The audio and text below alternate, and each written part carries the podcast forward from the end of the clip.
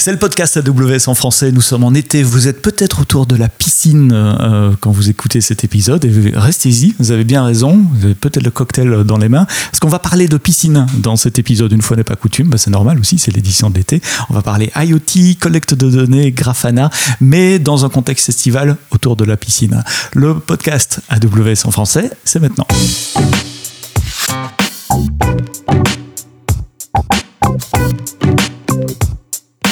Thank you. Bonjour, bienvenue. Merci d'être là pour un nouvel épisode euh, du podcast AWS en français. Continuez de nous laisser des petits pouces vers le haut, euh, des petites étoiles, euh, des commentaires. Je les lis autant que, faire se peut. J'y réponds souvent, également, presque tout le temps même. Dans cet épisode, on va parler IoT, collecte de données, mais dans un contexte un peu, un peu ludique, un peu fun, parce que voilà, on est, on est au début de l'été, c'est le début des vacances. Le podcast ne s'arrête pas pendant les vacances, mais je pensais qu'on pouvait traiter de sujets peut-être un peu moins euh, entreprise, un peu moins, un peu plus fun, un peu plus geek. Et j'ai le plaisir pour ça d'accueillir euh, un geek de parmi les geeks. C'est euh, Jérôme, Jérôme Grasse. Tu es solution architect chez AWS en France. Tu habites dans le sud du pays, c'est pas un secret. Tu as une piscine. Et j'ai remarqué, tous les propriétaires de piscines, ils ont une espèce de tendance à observer tout le temps la température, le pH, l'acidité de l'eau. Mais, mais pourquoi? Bonjour Sébastien. C'est parce que ce sont des choses qui sont assez sensibles euh, le, le, pH, la température, euh, c'est la, la, clarté de l'eau. Ce sont des choses auxquelles on fait attention parce que si jamais ça varie et ça dérive, on, on peut vite arriver à des eaux troubles, des eaux euh, avec des algues. Donc euh, c'est absolument plus baignable. Il faut faire attention et être, être vigilant. Oui. Ça prend du temps. Il faut prendre soin de la, de la qualité de, de, l'eau. Et tu as construit une solution toi-même pour monitorer la qualité de l'eau de ta piscine. C'est de ça qu'on va parler pendant cet épisode-ci. On va voir techniquement comment ça marche. Et évidemment, elle est dans le cloud. Bah oui, sinon on n'en parlerait pas ici. Euh, mais pourquoi pas une solution du marché? Je suppose que ça existe quand même des solutions. Euh, euh, off the shelf. oui, alors effectivement, ce sont, il y a des solutions qui existent. Euh, moi, j'aime bien bricoler, j'aime bien les choses où je vais un petit peu dans le détail, dans construire une solution qui qui répond exactement à mon besoin.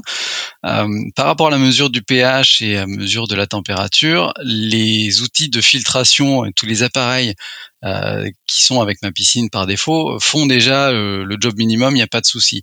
Par mhm. contre, ils sont pas connectés, donc j'ai pas d'historique, j'ai pas euh, la possibilité de le consulter à distance, et je voulais avoir un deuxième point de mesure pour bah, contrôler. voilà, contrôler, vérifier, corroborer les premières mhm. mesures. D'accord. Et puis oui, l'aspect connecté, euh, je, mets souvent dans ma bio. Si vous voulez me vendre quelque chose, assurez-vous qu'il y ait une API. Voilà. Et puis le, plaisir de faire soi-même et puis de jouer avec les technologies euh, qu'on aime bien. Donc techno, on va parler IoT, on va parler acquisition de données, TimeStream, euh, Grafana. À, haut niveau, de, bout en bout, c'est quoi la solution que tu as mis en place? Et puis après, on va descendre dans chacun des, composants et puis des, challenges techniques que tu as eu pour, construire cette solution. D'accord. D'abord, euh, pour, prendre la, pour prendre la température, faire la mesure, euh, il fallait déjà un appareil euh, qui permet de prendre la mesure et je voulais mhm. pas prendre quelque chose de très euh, compliqué à maintenir, notamment les choses qui sont dans l'eau, c'est compliqué. Donc là, j'ai préféré utiliser un appareil euh, qui prend la mesure par infrarouge et euh, brancher un autre appareil qui lui va envoyer la donnée à travers Internet, on regardera ça ensemble, mhm. euh, directement mhm. dans le cloud AWS euh, via le service qui sert exactement à ça, qui est AWS IoT Core. IoT Core. Une fois que la donnée arrive là, les données sont filtrées, éventuellement triées et envoyées dans un service de stockage. Le service de stockage dédié pour les données de type temporel, c'est Amazon TimeStream. Donc je me suis dit, c'est le service qui sert à ça. Allons-y, la porte est ouverte chemin est tout tracé. Et de la même manière, on a différents services pour faire des dashboards, remonter des KPI. L'idée, c'était d'utiliser le service Grafana, qui est encore en preview aujourd'hui, mais qui a des, des interfaces vraiment prévues pour les interfaces temporelles, pour les, les graphes, pour euh, les jauges, les mesures de température. Ça s'y prêtait tout à fait.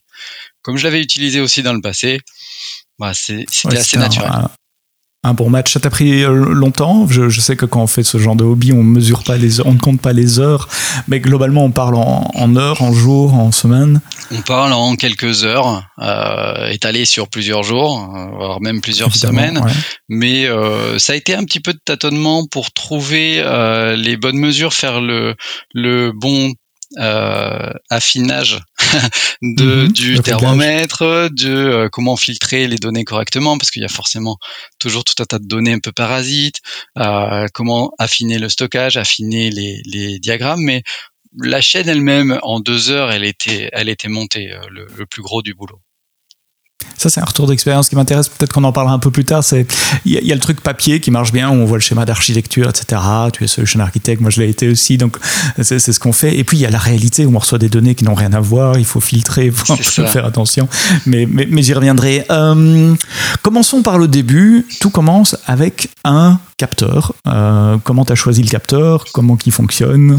C'est quoi, si on peut donner la marque? Enfin, voilà. On peut. Hein, euh, donc l'appareil que j'ai utilisé, c'est un M5 Stick C. Donc dans la gamme des M5 Stack, c'est euh, un produit qui est basé sur une architecture si je dis pas de bêtises, ESP32. Donc on est sur un, tout mhm. petit appareil programmable euh, et qui offre en plus par M5 Stack et supporté par la communauté euh, plusieurs firmware. Et l'un de ces firmware, c'est un firmware qui permet de faire de la programmation visuelle à partir de blocs, qui transcrit ça automatiquement en micro Python.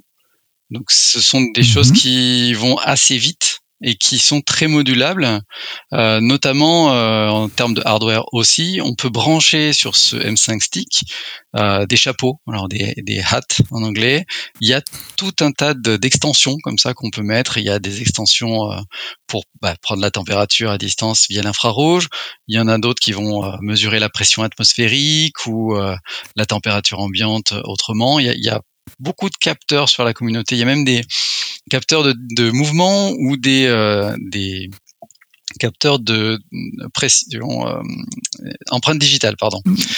Donc on peut sécuriser la chose. Donc le, le, le M5 Stick, c'est plus qu'un, c'est pas un capteur en fait, c'est un, un, microprocesseur avec une petite boîte et, l'alimentation, un microcontrôleur, d'accord, sur lequel il faut euh, euh, programmer. Je mettrai le lien évidemment dans les notes euh, de l'épisode du podcast. ça coûte deux fois rien. Je suis sur le site web là en, regardant, ça coûte 16 dollars, c'est correct C'est ça, moins de 20 dollars. Mhm. Il y a des batteries ou il, y a une alimentation externe USB Il est euh, intégré, il, contient une batterie, il contient tout un tas de capteurs, un micro, il contient euh, la connectivité Bluetooth et Wi-Fi.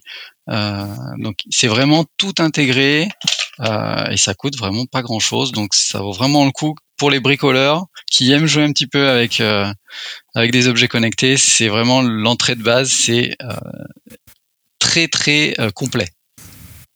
Alors soyons clairs, on n'a rien à gagner à faire la pub de ce truc-là. Il se trouve que c'est celui-là que tu as utilisé, donc on parle de, celui-là, mais il y, en a, il y a des tas d'autres solutions sur le marché euh, qui existent pour, euh, pour, pour, faire la même chose. Euh, je veux juste être très clair là-dessus. On ne gagne pas d'argent à faire de la pub pour, pour M5 Stick ici. Et donc, il vient de se greffer là-dessus différentes sortes de capteurs, et toi, tu as, opté pour un capteur infrarouge de température. c'est un capteur mhm. qui donc mesure la température via les infrarouges qui se reflètent sur les différents objets qui sont identifiés. Ça, ça mesure la température à quelques centimètres. Euh, alors évidemment, en période de Covid, on peut imaginer un appareil qui prendrait la température sur la tempe, mais euh, mhm.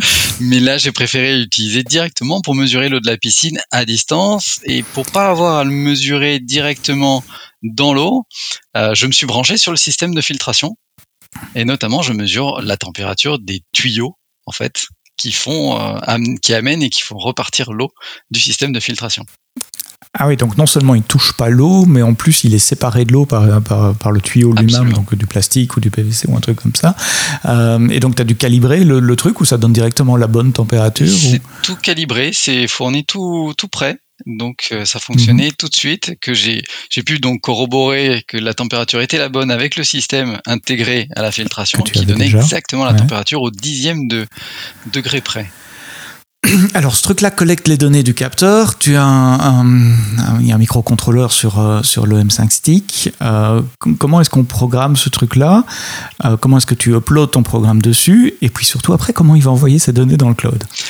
Alors, le euh, M5 Stick est fourni avec une interface de type Blockly euh, qui permet, à l'aide de blocs, donc basés sur des librairies euh, codées par la communauté, de configurer visuellement l'algorithme qu'on va pouvoir ensuite déployer. Donc, on le branche en USB-C mhm. à son ordinateur, on assemble les différents blocs, notamment certains blocs sont déjà tout faits pour AWS IoT Core. On va pouvoir mhm. identifier le endpoint IoT Core qu'on veut utiliser, le bon port, les certificats. Donc il y a, quoi? Il y, a, un SDK AWS, en tout cas mini SDK juste pour IoT, qui est déjà built-in par la communauté ou ça fait partie du produit? Non, non, alors qui est du coup built-in en support par la communauté, mais donc fourni par officiellement par le, produit. Mhm. Du coup, avec ces choses-là, on va pouvoir assembler les différentes étapes de son algorithme, déployer ça sur son M5 Stick, configurer en même temps le Wi-Fi, et à partir de là, ça se comporte comme un appareil sur le Wi-Fi, il se connecte à Internet automatiquement. Ah oui, oui, oui, donc oui, il est connecté au Wi-Fi directement, donc tu dois euh, initialement en tout cas le connecter d'une façon ou d'une autre à ton PC pour lui donner le mot de passe du Wi-Fi, etc. C'est ça. Initialement en filaire et, ensuite il se connectera en Wi-Fi et donc il a fallu un relais Wi-Fi jusque dans le jardin pour pouvoir avoir la portée Wi-Fi nécessaire. J'allais finir exactement à cette question-là. Je disais, tiens, tu as le Wi-Fi qui traîne jusque euh, dans le fond du jardin, euh, dans, dans, dans l'abri où, se trouve l'équipement de la piscine. Euh, oui, d'accord, donc il a fallu étendre le, le, le, le Wi-Fi là. C'est compliqué le code qu'il y a, là-dessus parce que bon, il reçoit une, une mesure du, du, senseur, donc je suppose qu'il y a un événement qui se déclenche et puis il faut, faut, faut faire l'appel à IoT. C'est à peu près. C'est aussi simple que ça, avec un, une boucle infinie. Donc en l'occurrence, j'ai mhm. choisi une seconde. On va aller mhm. prendre la mesure du capteur toutes les secondes et on va mhm. aller construire euh, donc un, petit bout de texte au format JSON qui va être envoyé via le protocole MQTT directement au endpoint IoT Core sur lequel on se sera authentifié à l'aide du certificat qu'on a paramétré au préalable dans le service AWS IoT Core. Alors, on va expliquer ça après quand on sera sur, sur IoT Core. Là, j'essayais de rester sur le M5 Stick, mais je crois qu'on a fait le tour. Hein. Donc, euh, petit boîtier orange, euh, cliquez sur le lien dans les notes du podcast, allez voir euh, à quoi ça ressemble. L'outil de développement, tu dis c'est par bloc, c'est une appli installée sur son Mac, sur, sur Windows. Et puis ça se connecte en USB Oui, alors il est sous Mac, sous Windows, et il y a même une version web. Si vous voulez vraiment rien installer, ah c'est possible aussi. L'IDE s'appelle UiFlow. iFlow. Je mettrai également euh, le lien dans les notes du podcast. Alors, ce qui reçoit ces messages, c'est le service AWS IoT Core qui est justement fait pour ça, parler à des objets connectés et recevoir des, messages des, objets connectés. Tu peux nous en dire un peu plus sur, sur ce service-là, à quoi ça sert, comment il marche? Alors, pas de souci. C'est un service vraiment dédié à la gestion des objets connectés. On peut mhm. créer des types d'objets qu'ensuite on va instancier à chaque fois qu'on va avoir rajouté un objet individuellement. On peut aussi gérer des flottes d'objets. Ça nous permet de gérer euh, ce qu'on appelle des, shadows, donc les ombres des mhm. objets, c'est-à-dire au fur et à mesure que les objets communiquent leur statut, on va enregistrer ce statut-là. Et à l'inverse, on peut aussi pousser des commandes aux objets connectés. En l'occurrence, c'était juste la remontée d'informations qui m'intéressait. Et pour ça, on a un protocole qui est natif sur, enfin, qui est très mhm. courant dans les objets connectés, qui est le protocole MQTT, qui a l'avantage mhm. de, de permettre la sécurisation, l'authentification, l'autorisation intégrée, qui a le désavantage d'être assez limité. On est à 256 kilooctets maximum par charge, par, message. Tu peux envoyer plusieurs messages. Ouais. MQTT, historiquement, ça vient euh, euh d'IBM. Euh, c'est MQ. Peut-être que vous avez, si vous avez travaillé sur mainframe, vous connaissez MQ, MQ Series. C'est le même. MQ, c'est Message Queue.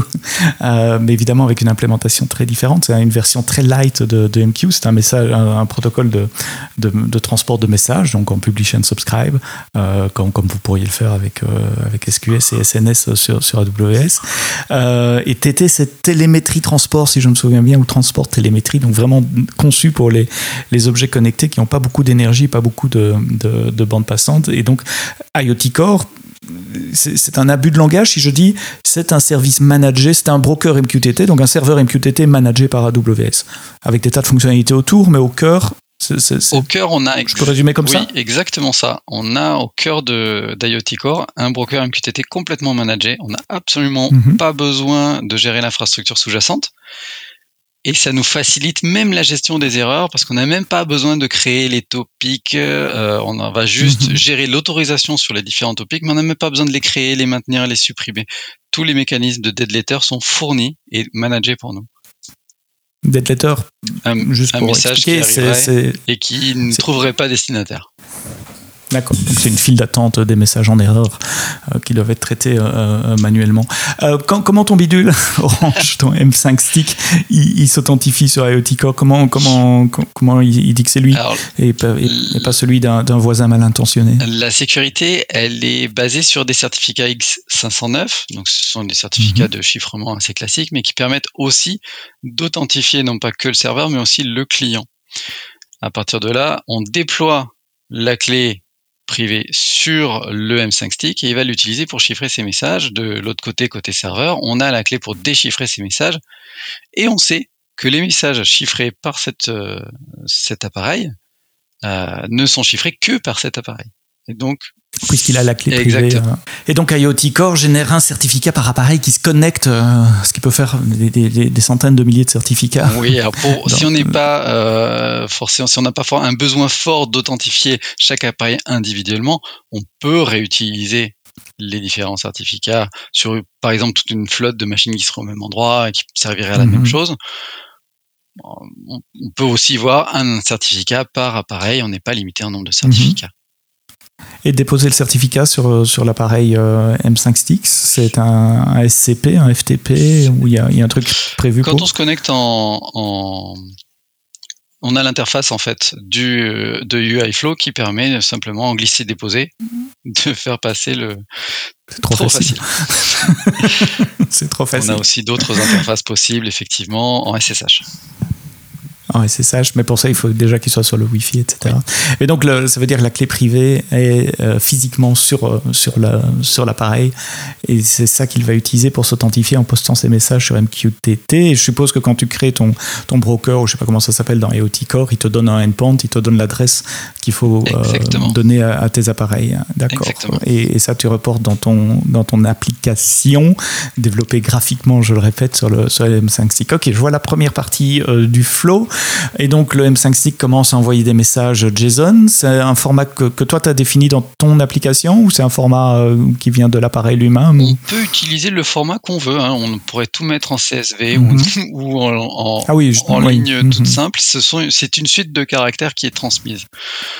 Oui, je dis JSON. Mais nativement, voilà, nativement, le IoT Core euh, propose des exemples en JSON et euh, mhm. il y a des blocs pour construire du JSON automatiquement dans UiFlow. Et toi, tu as choisi quoi Juste du, JSON, euh, parce que c'était aussi simple. J'avais deux points de mesure la température et l'heure, parce que du coup, le M5 Stick a sa propre horloge interne qui se synchronise sur Internet. Mhm. Donc, je lui fais envoyer aussi l'heure courante en même temps que la température de valeurs dans un JSON. Mhm.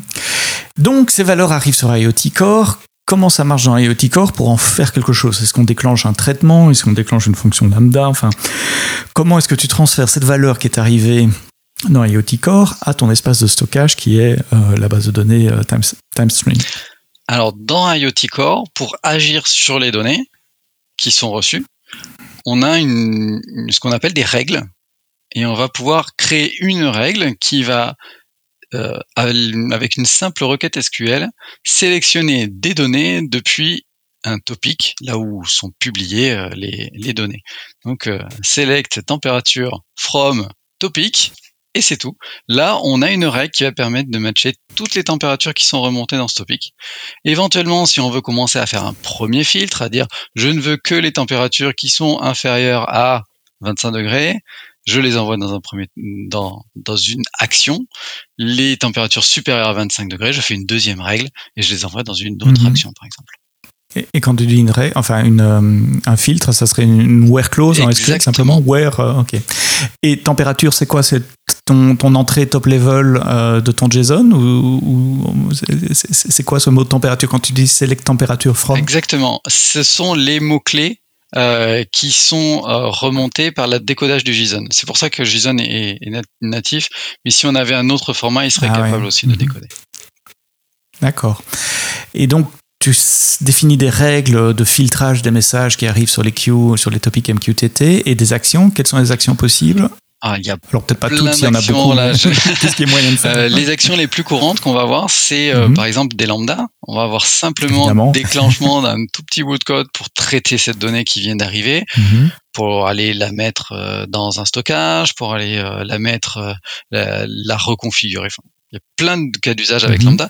on peut aussi directement, dans certaines bases de données, aller mettre la donnée. C'est le cas de Amazon TimeStream. J'avais une action, mais la donnée dans la table température de la base euh, température checker. Ah oui, donc il n'y a même pas de code à, écrire euh, pour, euh, pour se connecter de IoT Core vers la base de données TimeStream. C'est juste une action, tu, donnes le nom de la base de données, le nom de la table et, il s'occupe du reste. Absolument. On peut lui rajouter oh. des valeurs supplémentaires, des, mhm. des choses, par exemple, qu'on voudrait mettre en dur. Quand ça vient de tel topic, on rajoute une, une valeur en dur pour pouvoir populer euh, de manière plus complète la base de données de destination. En l'occurrence, ça se fait avec quelques clics. Alors évidemment, il y a une API pour tout faire programmatiquement, mais moi je l'ai fait avec quelques clics et c'est très rapide. Et je pense que c'est la même chose pour DynamoDB et d'autres bases de données. Absolument, DynamoDB. On peut même brancher du log. Donc, euh, si on veut que mhm. non seulement la donnée soit stockée en base, mais aussi loguée, on peut y mettre CloudWatch en destination. Donc, il peut y avoir plusieurs actions possibles sur la même règle. Filtre. Absolument. D'accord. Alors, cette base de données dont on parle depuis le début, TimeStream, je crois qu'il y a plein de gens qui écoutent le podcast qui, ne la connaissent pas parce qu'elle est nouvelle d'abord, et puis c'est pas une base de données euh, avec des bonnes vieilles tables, des colonnes et, des where clauses comme, comme, mon grand-père en faisait au siècle passé. Ça y ressemble quand même euh, très fortement. C'est une base de données orientée euh, temps, c'est-à-dire que pour chaque enregistrement, on va avoir de toute façon un timestamp, donc une valeur qui représente l'heure à partir du 1er janvier 1900 de mémoire. Donc une mhm. grande suite de chiffres euh, qui permet très facilement d'identifier et de classer lorsqu'on va requêter cette base de données, de classer et de filtrer les données en fonction d'une certaine plage de temps. Ça permet d'aller très très vite euh, sur le traitement de données temporelles, beaucoup plus que des bases de données qui seraient classiques euh, relationnelles. Relationnelles. Mhm. Pourquoi tu as choisi celle-là plutôt qu'un DynamoDB par exemple ou, simplement mettre les, les, données sur S3 Alors pour deux raisons. Il y, a un choix de design. Pour deux raisons. Déjà parce que j'avais jamais eu trop l'occasion de jouer avec TimeStream, donc ça m'a permis de rentrer dedans et en tant que geek, j'aime aller euh, mhm. tester des nouvelles choses. Et de deux parce que on a vraiment à cœur chez AWS de euh, fournir des bases de données et des stockages qui sont vraiment dédiés à des cas d'usage. TimeStream se prête exactement à ce cas d'usage, donc je voulais pousser un petit peu les limites de ce service pour voir s'il euh, pouvait supporter, effectivement, on supporte des millions et des dizaines de millions d'enregistrements sans problème. La rapidité des requêtes qui s'appuient dessus est vraiment euh, bluffante j'ai pas fait un comparatif exhaustif avec DynamoDB par exemple, mais euh, DynamoDB s'en sortirait sûrement très très bien aussi. Non, mais la force de TimeStream ici, c'est clairement la possibilité de faire des queries sur des fenêtres de temps, euh, des, rolling windows, comme on dit. Euh, donne-moi les, dernières valeurs sur une heure, ce qui demanderait un peu plus de, de, de, conception et de, soins apportés à son schéma et ses queries, si on voulait, et de calcul peut-être, si on voulait le faire sur DynamoDB. Amazon, euh, Amazon TimeStream fournit certaines, certains mots-clés comme ça dans les requêtes SQL qu'on peut utiliser directement. Par exemple, now mhm.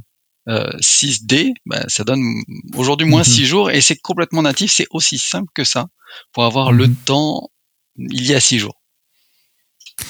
Et deux cas d'usage typiques de TimeStreams, bah, c'est celui pour lequel tu l'utilises, la collecte de données qui vient de senseurs, et peut-être la, collecte de logs aussi, qui finalement, des logs, c'est jamais que des senseurs de, serveurs. Exactement, exactement. TimeStream se prête bien aussi à ce, à ce cas d'usage qui va nous permettre de faire des, euh, des filtres sur dis-moi tous les logs où il y a erreur et euh, je vais pouvoir euh, mettre le nombre de fois où j'ai eu erreur en fonction du temps et faire des groupages par fenêtre de temps, par minute, par, euh, par dizaine de minutes ou par heure, par exemple.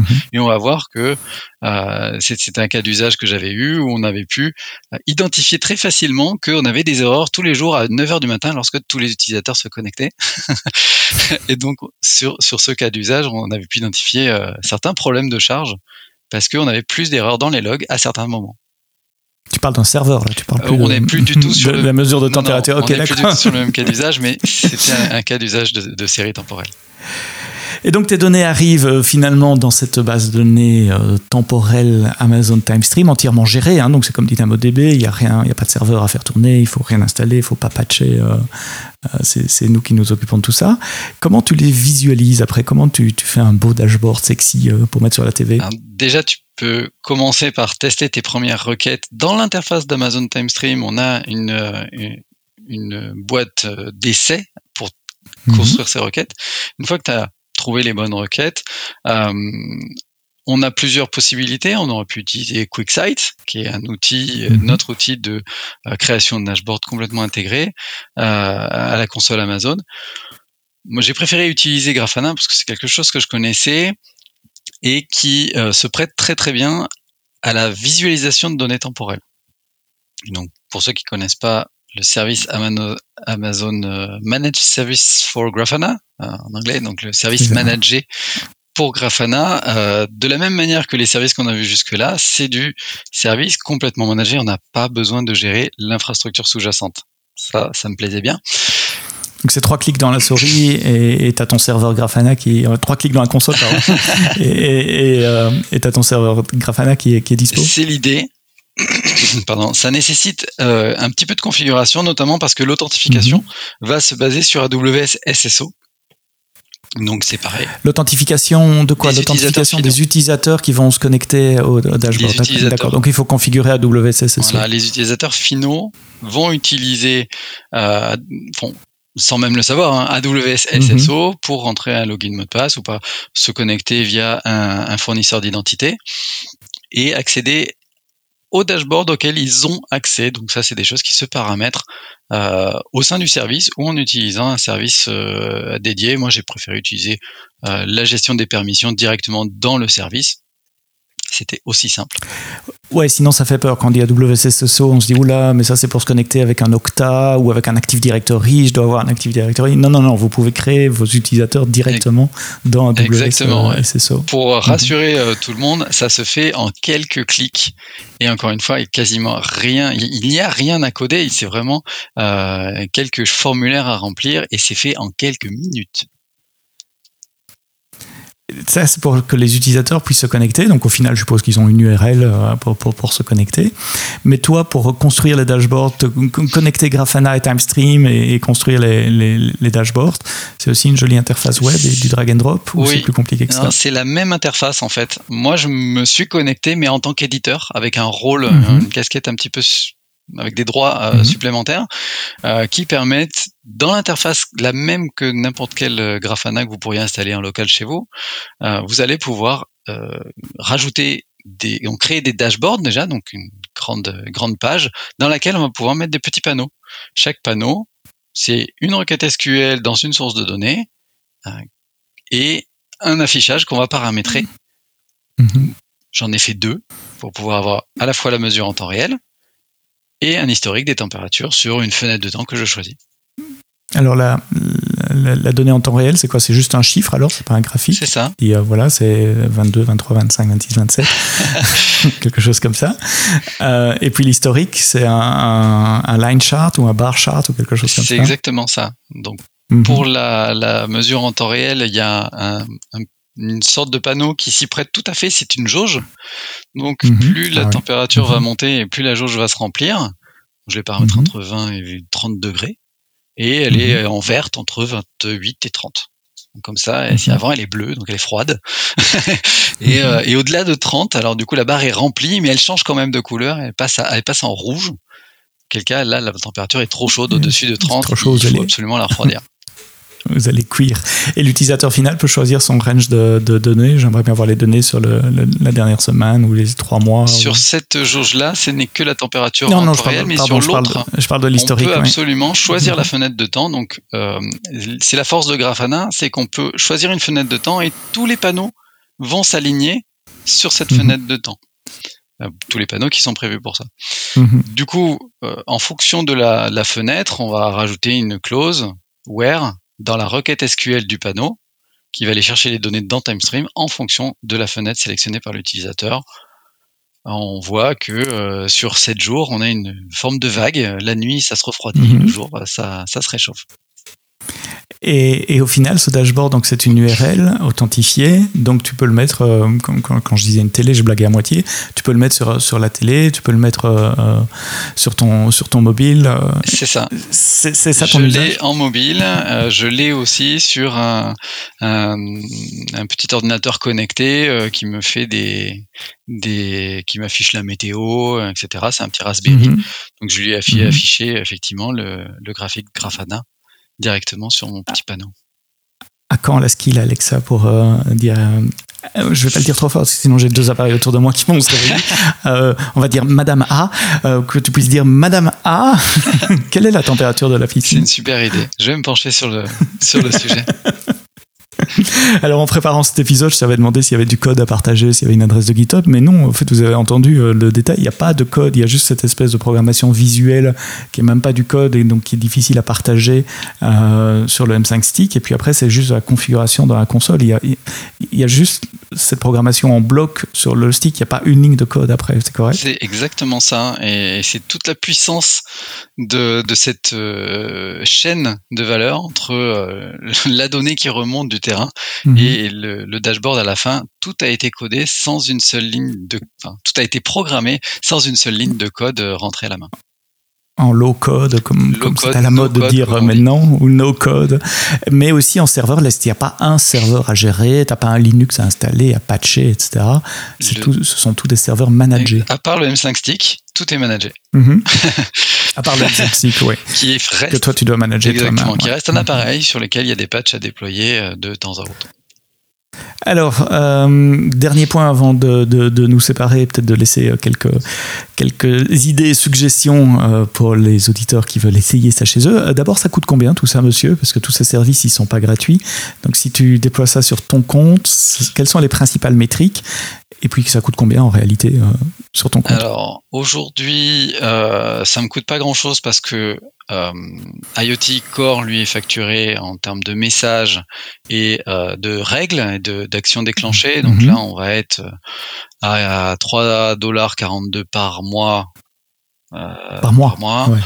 Euh, Amazon Time. C'est moins cher qu'un café euh, dans une grande marque américaine que je ne citerai pas. Et mais t'envoies combien de messages par par unité de temps Enfin un message j'ai fait un message par seconde, ce qui est beaucoup trop. Hein. on est d'accord que c'était vraiment pour le challenge technologique, mais évidemment une mesure par minute et encore. Ça suffirait largement. Pas, toutes les cinq minutes suffirait largement parce que la température évolue très lentement évidemment. Et donc, il y aurait moyen de diminuer le coût IoT Core encore euh, significativement. Donc, ça, c'est IoT Core, 3 euros. Amazon Time Stream, on est sur un stockage euh, de un jour en mémoire et un an en stockage magnétique. Euh, mhm. C'est des choses qui coûtent très très peu cher. J'ai fait la simulation. Si on avait déjà un an de, de, de stockage magnétique, on aurait un dollar cinquante à peu près un dollar soixante en comptant une requête aussi par deux requêtes par jour deux requêtes par jour, c'est parce qu'il y a peu d'utilisateurs qui vont chercher, évidemment. Là, là ce, qui, ce qui ferait changer le prix dans la vie réelle, c'est s'il y a beaucoup d'utilisateurs Grafana qui vont pomper, de, faire des queries sur la base de données. C'est ça. avec deux requêtes mhm. par jour, on est à 2 centimes par mois. Euh, ça va? donc, c'est pas très très cher en tant que tel. Mhm. Et puis ce qui coûte un peu plus cher dans, cette solution-là, c'est la partie Grafana. Absolument. Alors Grafana, pour l'instant, il est encore en preview, donc le prix pourrait évoluer dans les, dans les mhm. semaines ou mois à venir. Aujourd'hui, on est à 9 dollars par mois pour une licence éditeur, 5 dollars pour une licence euh, lecture seule, pour juste un, reader. Et ça, c'est vraiment un coût de licence parce que nous, c'est, le vrai Grafana qui est derrière, même si c'est un, service managé, où il y a encore un, prix à la query ou au nombre de dashboards Non, on a à l'utilisateur. uniquement un, un coût à l'utilisateur en fonction de la licence Grafana, enfin de la licence. Et ah oui, donc c'est 9 dollars par utilisateur par, euh, par Voilà, il y a les 20 premiers euh, utilisateurs, c'est un premier mhm. seuil, et après on paye par utilisateur. Mais après, il n'y a pas d'autres. Euh, les utilisateurs peuvent utiliser Grafana autant qu'ils veulent, ils vont pas payer plus cher. Oui, donc là, tu as 75-80% de ton coût qui est pris, par, Grafana. De ton coût total qui est, pris par, ça vaudrait, Pour de l'optimisation de coût, ça vaudrait le coup de, de se pencher sur QuickSight plus en détail, qui lui aura une, une utilisation, une, tarification à l'utilisation, donc beaucoup. Kibana aussi. Kibana, Kibana lui, il s'appuie sur Elasticsearch, ça veut dire aussi potentiellement changer le, stockage de TimeStream vers, vers Elasticsearch, mais c'est tout à fait une option viable. Mais ça coûterait plus cher, non? Parce qu'il faudrait tenir le cluster Elasticsearch euh, up and running 24 euh, sur 24, et là on n'est plus du tout en serverless. Exactement, on n'est plus en serverless, donc ça c'est une, architecture qui me plaisait un petit peu moins, mais si on devait passer à mhm. l'échelle et mesurer la température de plusieurs dizaines, voire centaines, milliers de piscines, euh, ce serait tout à fait envisageable. Cool, c'est une chouette architecture euh, pour l'été. J'espère qu'on vous a donné envie d'essayer ça chez vous. Euh, en, une minute, peut-être encore le, plus gros challenge que, tu as eu, la, difficulté que tu as eu euh, dans, ce projet-là? La difficulté a été surtout de paramétrer le M5 Stick parce qu'il est assez difficile à débugger. Donc, donc si jamais il perd le Wi-Fi, si jamais il perd la connectivité MQTT mhm. pour une raison ou pour une autre, il y a beaucoup de try-catch à mettre en place pour euh, pour pas qu'il se plante et qu'il ne sorte pas tout seul mm. de ce de cette situation. Sinon tout le reste ça a été beaucoup de beaucoup de clics donc assez simple.